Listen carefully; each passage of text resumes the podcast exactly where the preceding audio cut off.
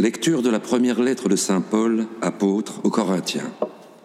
Frères, au sujet du célibat, je n'ai pas un ordre du Seigneur, mais je donne mon avis. Moi, qui suis devenu digne de confiance grâce à la miséricorde du Seigneur.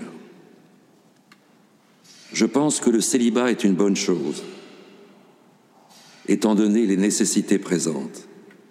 Oui, c'est une chose bonne de vivre ainsi. Tu es marié Ne cherche pas à te séparer de ta femme. Tu n'as pas de femme Ne cherche pas à te marier.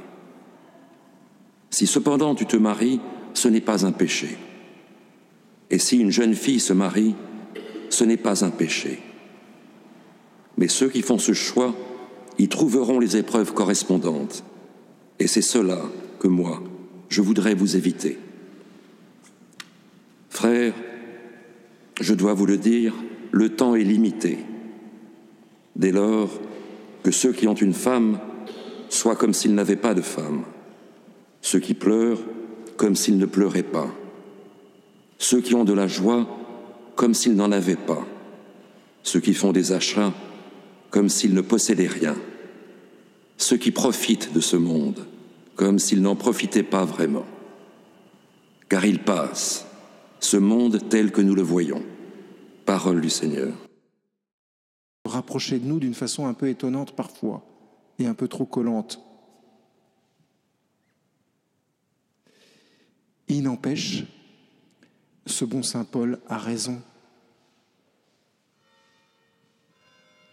Vivons comme si nous, pas, nous ne sommes pas mariés. Qu'est-ce que ça veut dire?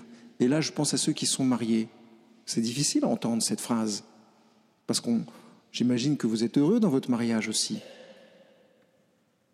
Vivez comme si vous n'étiez pas, pas marié. Bah, Seigneur, je peux quand même pas vivre avec cette femme extraordinaire comme si j'étais pas marié. Tu es fou. C'est toi qui me, grâce à toi que je suis marié aussi peut-être.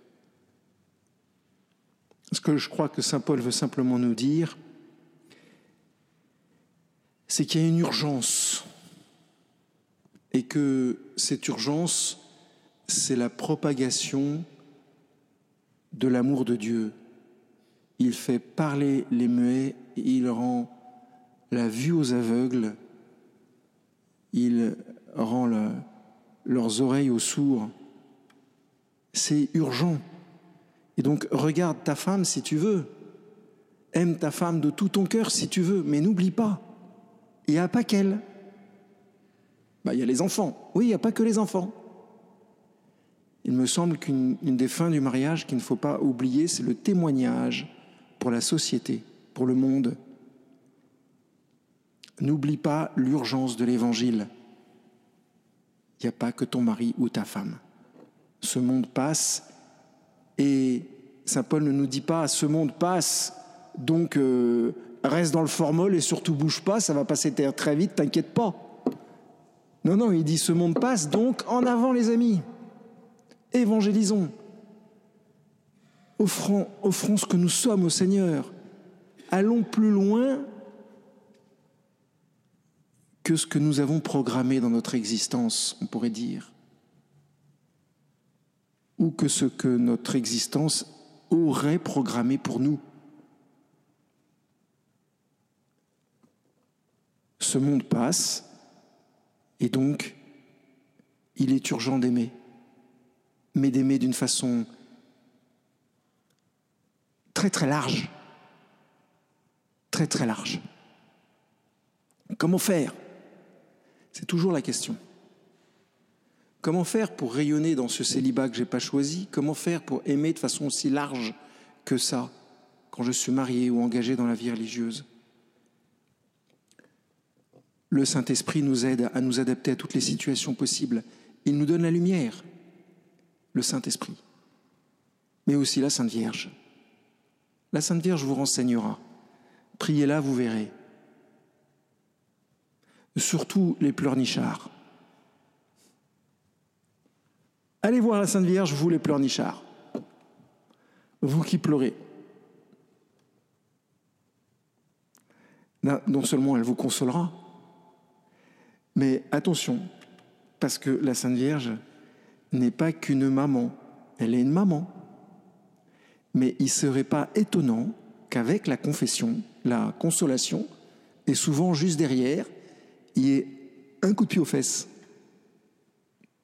Parce que la Sainte Vierge veut qu'on avance debout, vous voyez.